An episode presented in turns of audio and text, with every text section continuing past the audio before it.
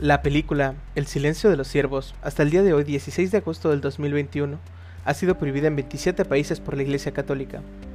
Esto debido a la alta concentración de mensajes satánicos. Esta película es la responsable de que la vida haya cambiado tan drásticamente, pues hasta 1915 la ciencia comenzaba a quitarle prestigio a nuestra fe, lo que provocó una decadencia de cristianos y el pecado se alimentó de ello.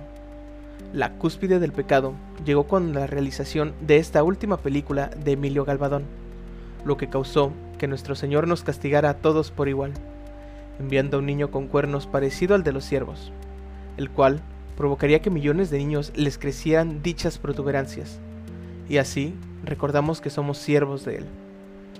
Han pasado 100 años, y nosotros, los firmes seguidores de la fe, aceptamos nuestra penitencia para que Dios nos acepte en su reino después de que nos llegue el momento de partir. Acompáñanos a nuestra próxima oración en la capilla Fieles Siervos de Dios, el día 20 del presente mes.